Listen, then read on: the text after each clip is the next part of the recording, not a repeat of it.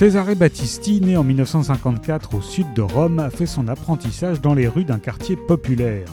À 21 ans, durant les années de plomb, il a rejoint la lutte armée. En 1981, il s'évade de prison et s'exile au Mexique. Il vient par la suite s'installer en France et publie son premier livre, Les habits d'ombre, paru à la série noire. Réfugié au Brésil pendant 15 ans, c'est depuis Cananeia, une petite ville littorale, qu'il écrira Indio, son premier roman paru au Seuil. Condamné pour homicide, Battisti est arrêté en Bolivie et extradé vers l'Italie en 2019. Le guet-apens fut rédigé derrière les barreaux d'une prison de haute sécurité en Sardaigne. Un avion militaire transporte Adriano, vétéran des années de plomb, à Rome puis en Sardaigne à la suite de son extradition. Réfugié politique en Bolivie où il se pensait en sécurité, entouré par ses compagnons de lutte et sous la garde d'un gouvernement ami, Adriano a été trahi. Mais par qui?